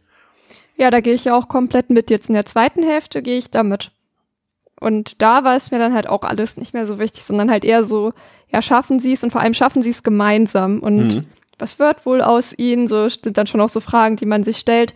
Und auch, dass dann ja auch gerade seine Figur noch mal ein bisschen mehr Tiefe bekommt, finde ich, war auch sehr gut für die Story. Hätte ich vielleicht halt ein bisschen früher schon gebraucht. Aber prinzipiell gehe ich da komplett mit jetzt in der zweiten Hälfte. Vielleicht, also ich würde sogar fast sagen, vielleicht war das auch die Absicht des Films, dass er vielleicht wirklich ein bisschen shady auf dich wirken sollte, damit du eben äh, noch nicht so früh in Sicherheit äh, gerätst quasi gedanklich äh, mit ihm und äh, dass er vielleicht auch ein, ein, ein Trickbetrüger ist oder sowas. Und sie alleine lässt. Hätte ja auch sein können, ne? Hätte auch ja, sowas hätte ich halt gedacht. Ja. Dass er sowas macht oder so.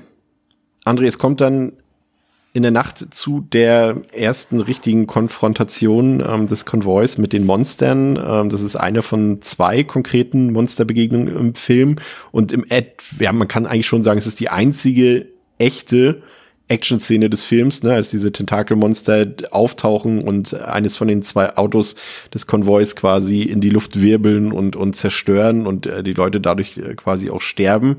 Ähm, A, hat das für dich funktioniert? Ich hatte da auch wieder totale Cloverfield-Vibes irgendwie aufgrund der Kameraführung. Und B, wie fandst du denn als, als Cthulhu-Fan dieses äh, krakenartige Design der Viecher? Das interessiert mich am meisten. ähm, ja, also ich fand halt sowieso die ganzen generell auch die Szene mit dem, mit dem Boot, ne, mit dem, mit dem, diesem Flugzeug, das runtergezogen wird und dann eben dieser Waldangriff und so weiter. Ähm, das meine ich ja auch ganz am Anfang schon. Das sind für mich halt wirklich stark atmosphärische Momente und Momente so der Beklemmung. Und da kommt halt irgendwie alles zu tragen, was den Film dann letztendlich ausmacht. Also, ähm, die, die Optik, die, das, die Kameraarbeit, diese, ja, irgendwie dieses, dieses, dieses nah dran Gefühl, dieses fast rudimentäre der, der, der, der Bildsprache.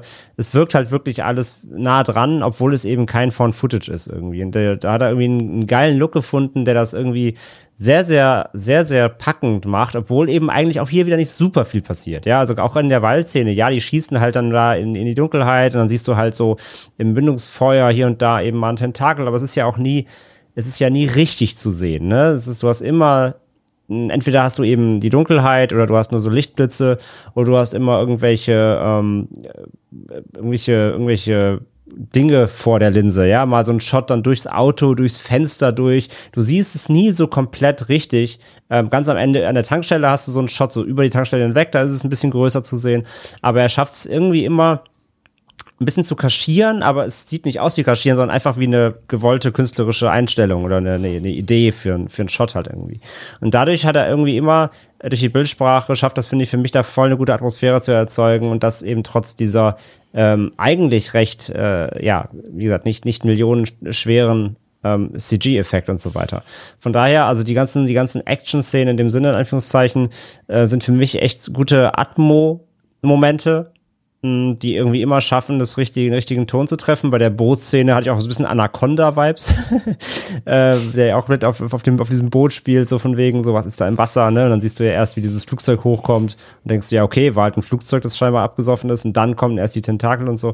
Also er hat schöne Aufbauten drin und ähm, ja, dass sie halt dieses, dieses Kraken-Design haben, dieses Cthulhu-mäßige, ja, ein bisschen abge, abgedroschen ist natürlich auch, ne, insgesamt, aber, ähm, aber finde ich, passt auch wieder ganz, ganz cool irgendwie. Also diese, diese, ja, sie, sie, sie fliegen ja mehr oder weniger, ne? Ähm, Im Wald ja auch, also ob sie jetzt laufen oder so ein bisschen schweben, sieht man ja auch nie richtig, auch das macht's ja mit aus. Du Macht ja auch clever, ne? Gerade auch, um mal die letzte Szene des Films quasi vorzugreifen, da sieht man ja auch quasi, dass wie sagt man, die, in Anführungszeichen, die Füße, also den Bodenkontakt, äh, der versinkt ja einfach im Schwarz. Genau. Und dadurch äh, äh, verhindert man, glaube ich, auch irgendwie, dass es irgendwie dämlich aussehen könnte, ne?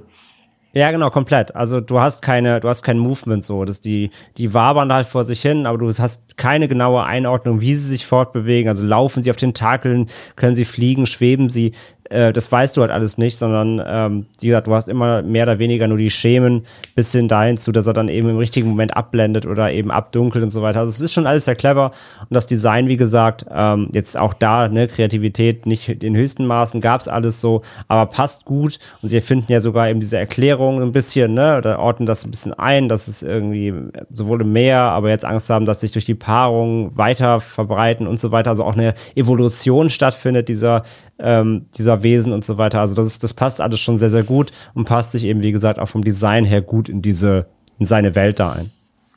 Teilst du die Einschätzung von André Theresa?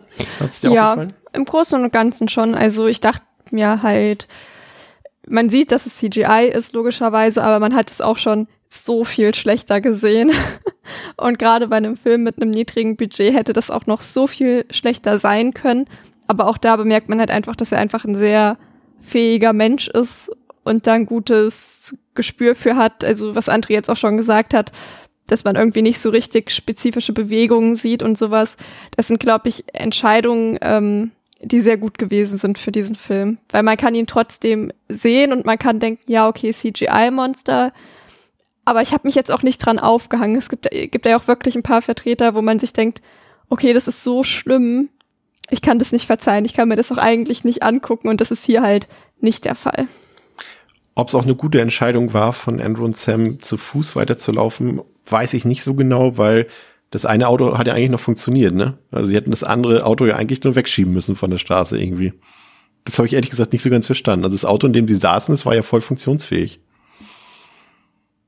Das, ja, weiß ich auch nicht so recht. Aber ich, man weiß ja auch nicht viel über das ähm, Verhalten der Monster, auf was die reagieren, ob die jetzt auf Lautstärke, schnelle Bewegung oder was auch immer reagieren, weil das wäre ja eigentlich sonst so was, wo man vielleicht sagen würde, okay, wir laufen jetzt ab hier lieber. Aber wenn man vorher auch gefahren ist, ist es eigentlich auch kein Argument. Ich weiß es nicht. Ich, vielleicht waren, sind es klimaklebende Tentakelmonster, die auf Benzingeruch reagieren und äh, Ja, am Ende, am Ende vom Fernseher wissen sie ja auf jeden Fall scheinbar Licht oder so, ne? Also ja. sie hat ja auch einmal auf dem Boot, äh, hat sie immer so die hat äh, Sam immer so eine Lampe in der Hand, da wird aber auch nichts mitgemacht. Also es ist nicht so, dass die explizit auf diese Lampen gehen.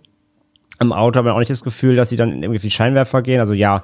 Ja doch, er macht zumindest, zumindest machen sie das kleine Licht im Auto auch noch aus. Da Stimmt, kann ich ja, mich auch noch recht. erinnern.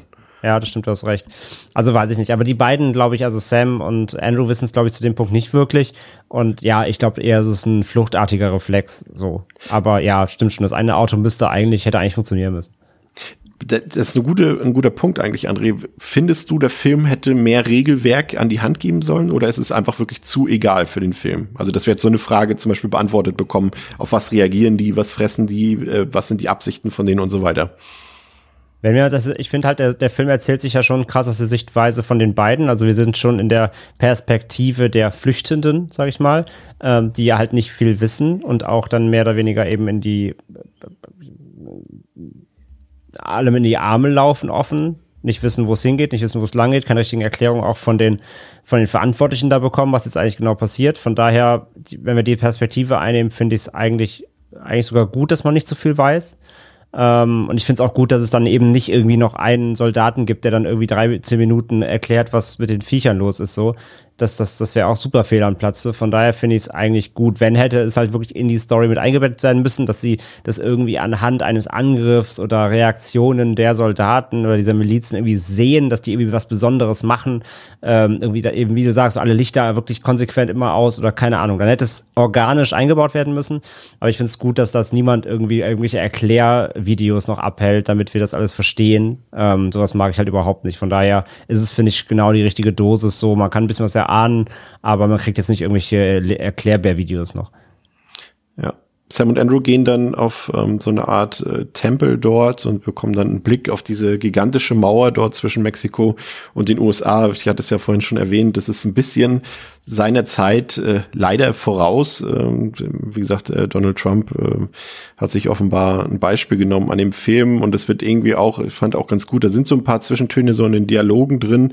Ähm, wie gesagt, es ist natürlich alles improvisiert, aber ich fand es irgendwie verfehlt ihre Wirkung nicht. Ne? Es sagt irgendwie, glaube ich, Andrew sagt irgendwie auch, dass es dass es ein, ein weirdes Gefühl ist, äh, quasi nach Amerika zu schauen, aber mal von außen, wie das Ganze wirkt. Ne? Einfach, dass ein, ein Land sich dort mit so einer riesigen Mauer einfach äh, abschirmt von der Außenwelt Welt. Ähm, fand ich eigentlich ganz gut gelöst, alles so in, in, in diesen kleinen Dialogen.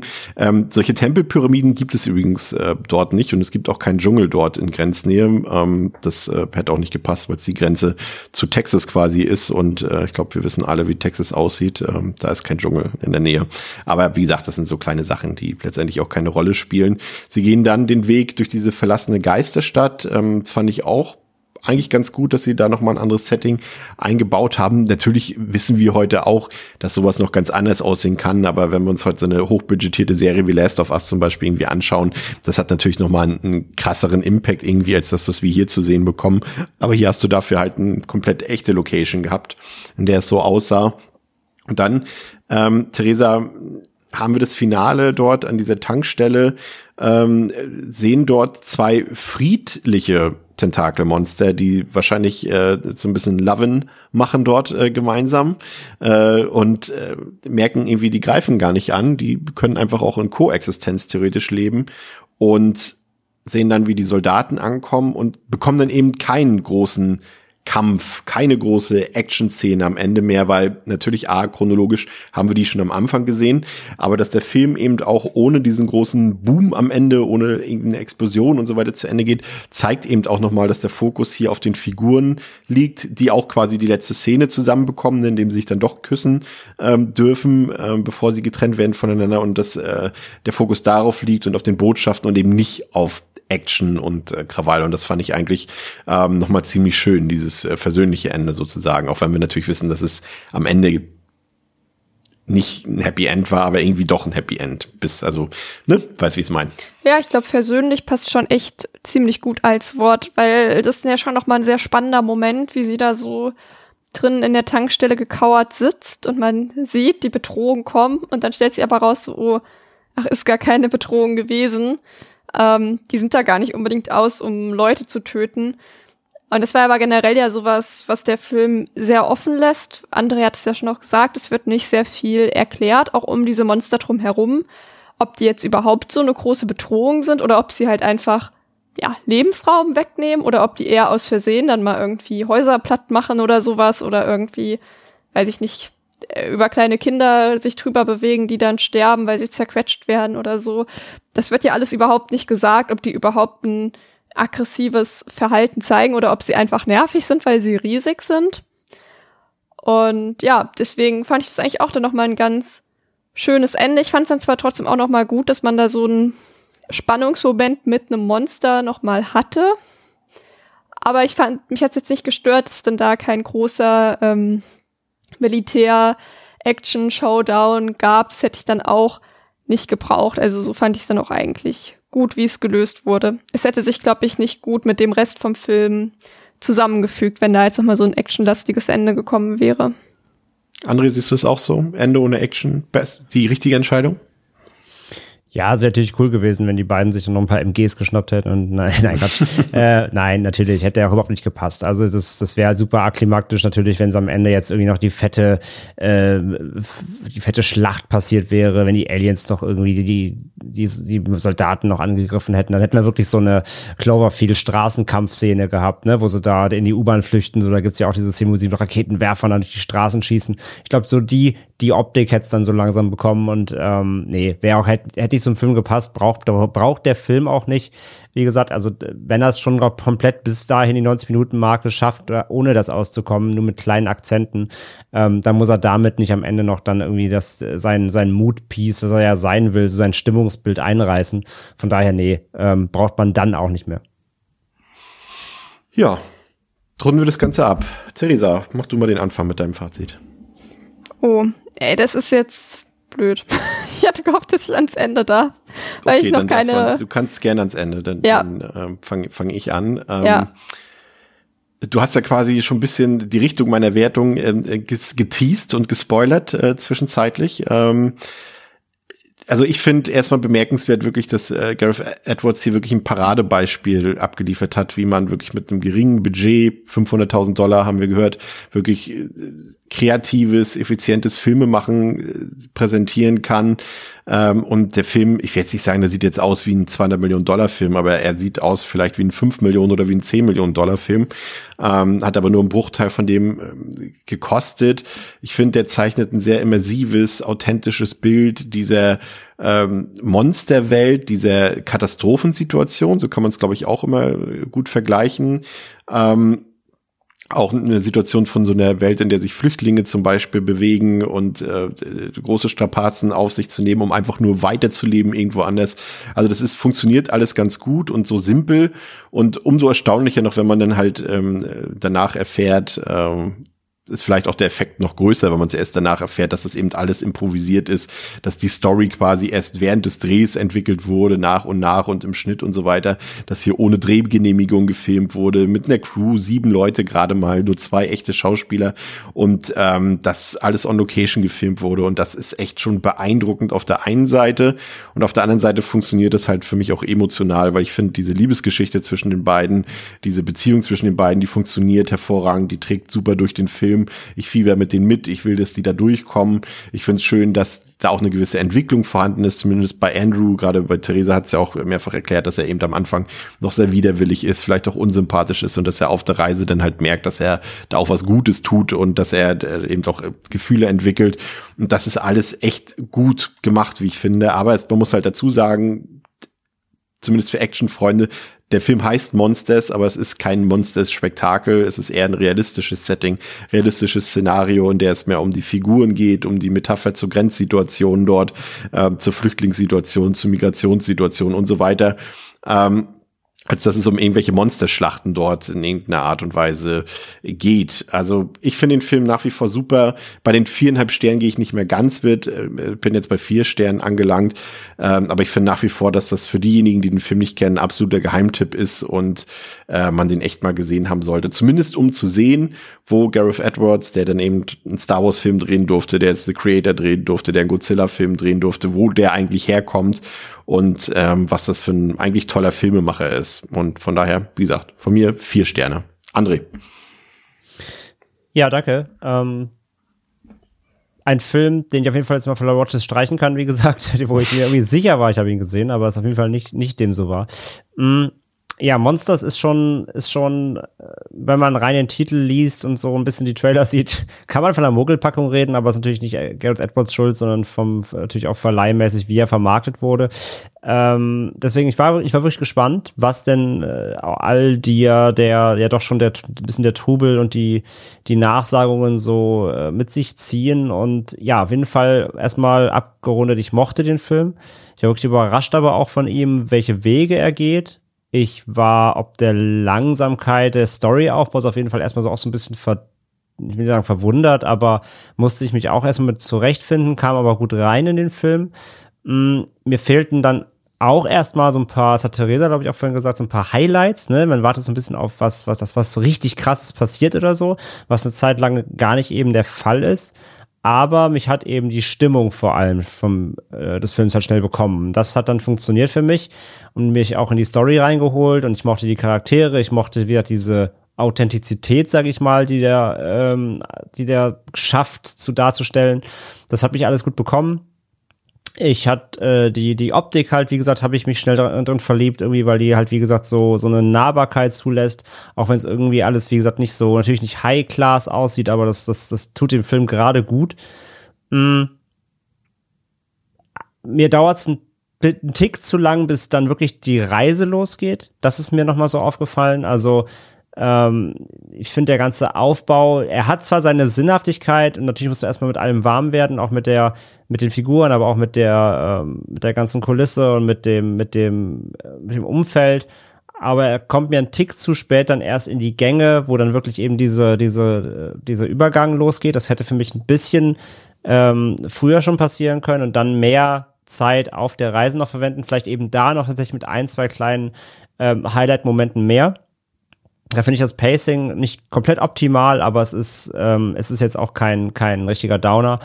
Ähm, aber ja, auch auf jeden Fall auch auf der Journey dann selbst, so wie gesagt, die kleinen Monster-Momente, die da sind, sind, sind echt, echt cool und intensiv, wenn auch, aber auch nicht überreizt und das tut dem Film wieder auch gut. Ähm, außer man hat eben natürlich die, die Erwartung, einen richtigen Monsterfilm zu sehen, aber wie gesagt, dann ist es auch der falsche Film in dem Sinne.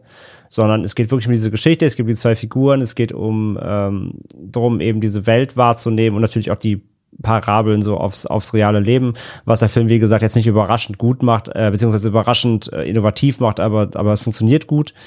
Und von daher so, ich finde, das ist halt wirklich ein, ein Stimmungsfilm, für den ist man vielleicht auch nicht immer in der Stimmung. Das kann halt auch ein Problem sein, so wenn man den dann ähm, auf dem falschen Fuß guckt. So, deswegen ich glaube halt auch, wenn man erstmal weiß, was einen da erwartet, guckt er sich besser, als wenn man blind rangeht und sich nur von dem Titel irgendwie leiten lässt und von der von der von dem, von dem Plot ähm, von dem Plottext. Aber so, ich mochte ihn gerne. Ich, ich mochte die Stimmung, ich mochte die Figuren. Der funktioniert für mich gut. Er ist nicht komplett rund, deswegen ich muss ihn vielleicht, ich werde ihn vielleicht auch noch mal gucken ähm, ich glaube, ein Rewatch tut dem Film vielleicht ganz gut, möglicherweise. Werde ich dann sehen. Deswegen bin ich jetzt erstmal bei dreieinhalb. Aber wie gesagt, wirklich, wirklich gute dreieinhalb mochte ich auf jeden Fall. Hat mich, hat mich positiv überrascht. Das freut mich. Theresa. Ja, also ich hatte halt ähm, dem Film, ich habe den gestern geguckt, immer noch keine Sternewertung halt gegeben, weil ich so sehr unschlüssig war und jetzt schon auch erstmal schauen wollte, was, was so eure Einschätzung ist. Ähm, ich gehe jetzt, glaube ich, mit drei Sternen, weil bei mir doch einfach ich nicht leugnen kann, dass ich am Anfang keine gute Zeit hatte. Also ich hatte die dann in der zweiten Hälfte und konnte dann halt eben, ja, das auch zu schätzen wissen, was der Film, glaube ich, eigentlich transportieren möchte. Also eben diese Geschichte zwischen diesen beiden Menschen und ich mochte halt dann auch dieses sehr natürliche Setting einfach und dass es sich auch wirklich natürlich angefühlt hat. Aber am Anfang habe ich halt einfach nur gewartet dass irgendwas passiert, dass der Typ endlich was Komisches macht und irgendwie ist halt nichts davon passiert und als das mir das halt klar war, wurde es dann halt ja auch wie gesagt besser. Aber so, wenn man sich meine Notizen anguckt, die ersten sind schon so, hm, wann passiert denn hier was? Minute 30 und es ist immer noch nichts passiert. ähm, da war ich schon auch ein bisschen genervt und hat mich dann aber doch gewundert, dass ich das dann doch noch relativ gut annehmen konnte, was dann danach halt kam. Und ich denke halt wirklich, dass ich ähm, ein bisschen an der Erwartungshaltung gescheitert bin. Und ich finde halt auch echt, der Name ist komplett irreführend, weil wenn ein Film so heißt, dann gehe ich schon auch davon aus, dass da Monster drin sind. Und halt ja auch, ist ja auch nicht mal Monster, sondern Monsters, so als wird es davon auch noch mehrere geben. Wir sind ja zwei am Ende. Ja, ja, ist keine Lüge in dem Sinne, aber ein bisschen verarscht komme ich mir trotzdem vor. Ähm, da denke ich mir halt, hätte man vielleicht auch einfach einen passenderen Titel wählen können. Das ist halt wie, wenn irgendwie Warm Bodies Vampire Massacre ge ge gehießen, geheißen, whatever hätte.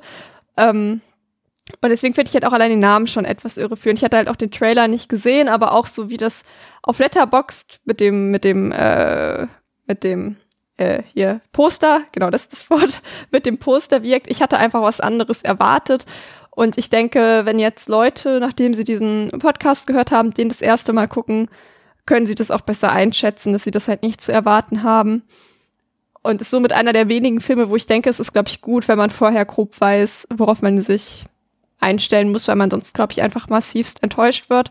Und ich denke auch, dass wenn ich den nochmal gucke, kann ich mir gut vorstellen, dass ich ihn dann besser finde, wenn ich dann auch nicht mehr so beschäftigt damit bin, irgendwie in dem Typen was Negatives zu sehen, weil das ist irgendwie so eine Erwartungshaltung, die ich irgendwie hatte. Und ich war da, glaube ich, so drauf festgefahren, dass mit dem, was nicht stimmt, dass ich halt auch alles, was er gemacht hat, so interpretiert habe ähm, oder irgendwas Negatives reininterpretiert habe. Und wenn ich mich davon dann vielleicht befreien kann, wenn ich den nochmal gucke, kann ich mir auch vorstellen, dass alles besser funktioniert. Also drei Sterne. Okay, wunderbar. Ja, nächste Woche wird es keine drei Sterne hageln, denn äh, vielleicht insgesamt. Wir, äh, auch das wird knapp, denn äh, in einer neuen Ausgabe von Best Worst Sequels ähm, setzen wir unser leidvolles, äh, schon ein bisschen in die Jahre gekommenes Gespräch zu Uwe Bolls äh, Blood Rain fort und schnappen uns Teil zwei im Wilden Westen und Teils drei im Dritten Reich ähm, und äh, werden uns durch qualvolle knapp 180 Minuten bewegen oh. und euch dann von unseren Erfahrungen berichten. Es wird äh, die Hölle werden. Ich habe jetzt schon Kopfschmerzen. Für euch wird es der Himmel auf Erden werden. Ja, das wird richtig schlimm. Ich habe den dritten, also den zweiten habe ich noch nicht gesehen, den dritten habe ich schon mal gesehen und das ist schon. Heieiei. Ich habe mir jetzt schon pro Film eine Aspirin bereitgelegt. Ob das reicht, weiß ich von, noch nicht. Von, von Dr. Uwe. Ja. Ah, ja. Wunderbar. Ansonsten noch abschließender Hinweis, Hinweis unterstützt uns auf ähm, Steady. Ähm, da, da bekommt ihr Bonus-Content von uns. Da gibt's äh, Short-Reviews, da gibt's Bonusfolgen von Alter 4. Ihr habt Early Access, ihr dürft an unseren äh, monatlichen Watch-Partys teilnehmen. Viel Content. Ähm, würden wir uns freuen, wenn ihr da diesen Podcast hier unterstützt. Aber wir bedanken uns auch für alle anderen, an alle anderen, bedanken uns bei allen anderen Leuten, die diesen Podcast einfach nur hören, weil das ist das Wichtigste. Und vielleicht Vielen noch Dank. mal eine Sache, die mir auch mal, äh, oh. weil mir das jetzt auf dem Fantasy Filmfest noch zu Ohren gekommen ist. Ähm, da habe ich mal gehört, dass jemand dachte, no front, du, weißt, du weißt, wer du bist, so überhaupt nicht böse gemeint, das schon direkt vorweg. Aber zum Beispiel, ich habe mal gehört, jemand dachte, dass unser Discord-Server, auf dem man mit uns ja auch schreiben kann, unserer Community, generell kostenpflichtig ist. Das vielleicht auch nochmal an der Stelle. Der generelle Discord, den Link findet ihr auch in den Show Notes immer, ist natürlich kostenlos nur äh, gewisse Channel gibt es dort nur, wenn ihr bei Steady abonniert. Das auch nochmal zur Einordnung. Oder wenn ihr auf den Discord kommen wollt, mit, da, mit uns und unserer Community chatten wollt und so weiter, das ist natürlich vollkommen äh, for free und äh, alles frei und den Link gibt's in den Show Notes. Sehr guter Hinweis. Mhm. Bis zum nächsten Mal bei Devils and Demons. Liebe Grüße an Pascal. Heute mit Theresa, mit André und mit mir. Macht's gut. Ciao, ciao. Tschüss. Tschüss.